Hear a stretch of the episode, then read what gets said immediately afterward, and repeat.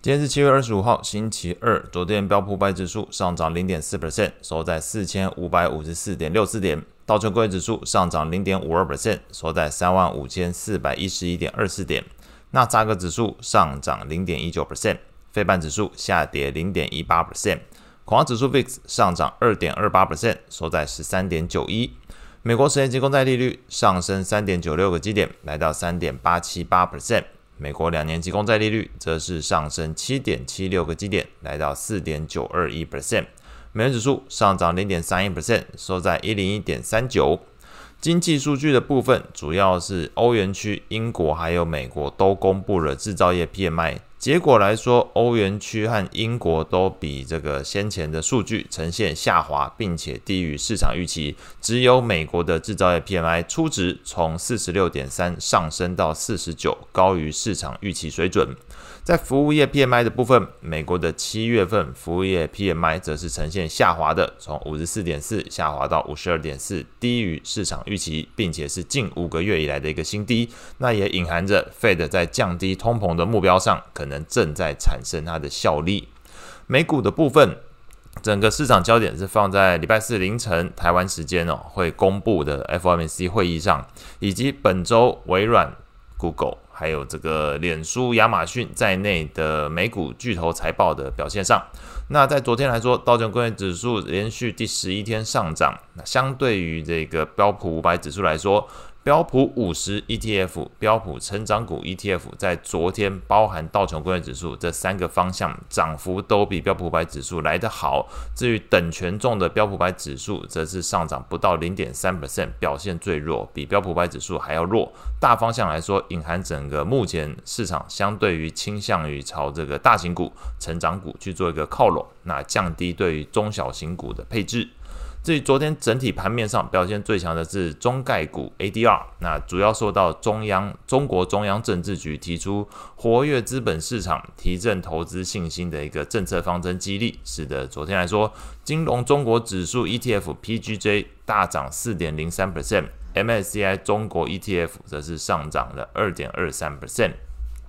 领涨的股票包含这个蔚来汽车上涨十点八七 percent，小鹏汽车上涨九点九六 percent，百度上涨五点一一 percent，阿里巴巴上涨四点五四 percent。京东上涨三点四八 percent。那专家是解读所谓的活跃资本市场，代表中国官方在资本市场的改革重点会包含强化财富管理功能，满足民众在财富增值和改善资产配置上的需求，进而加速民众资产负债表的修复。啊、呃，简单说，民众有钱，那有钱之后就可以扩张内需，达到这个的呃中国官方最希望的最终需求，就是靠着本身自己的内需引擎，就可以把整个经济转动起来。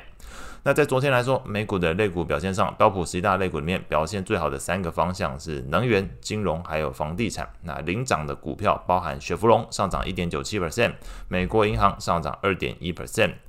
这个皇冠城堡是这个房地产部分上涨三点九一 percent。表现比较差的类股是在公用事业、健康照护还有科技类股。那领跌的股票包含这个美国水务下跌零点七四 percent，莫德纳下跌二点七一 percent，Intel 下跌一点一五 percent。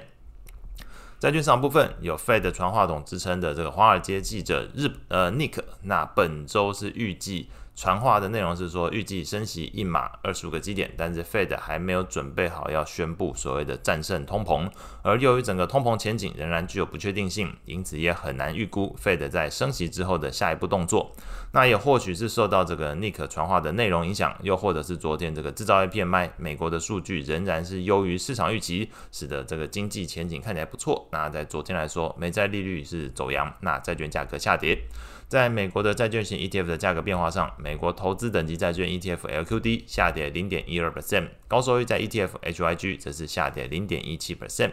那这个经济数据同样也是影响外汇市场，所以在昨天来说，美元指数表现的又比昨天同样有公布 PMI 的这个英国跟欧元区，那比英镑、欧元都来得好，所以昨天是呃美元相对走强的一天。但是整个市场焦点也会关注到日本的部分。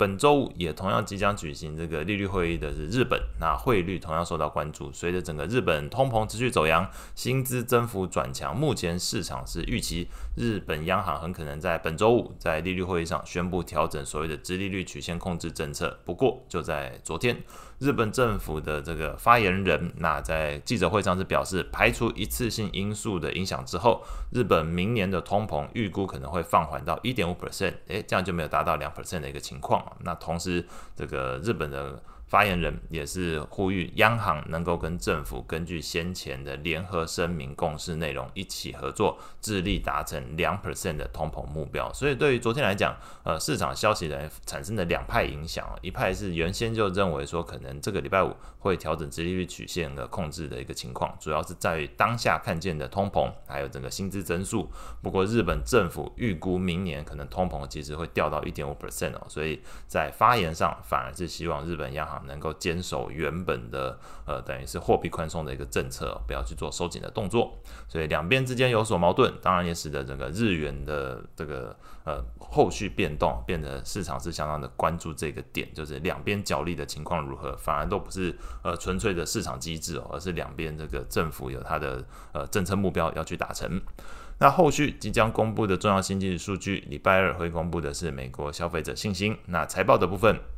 微软、Google、Visa、德州仪器、Verizon，还有这个通用汽车都会在礼拜二公布财报。那以上是今天所有内容，我们下次见。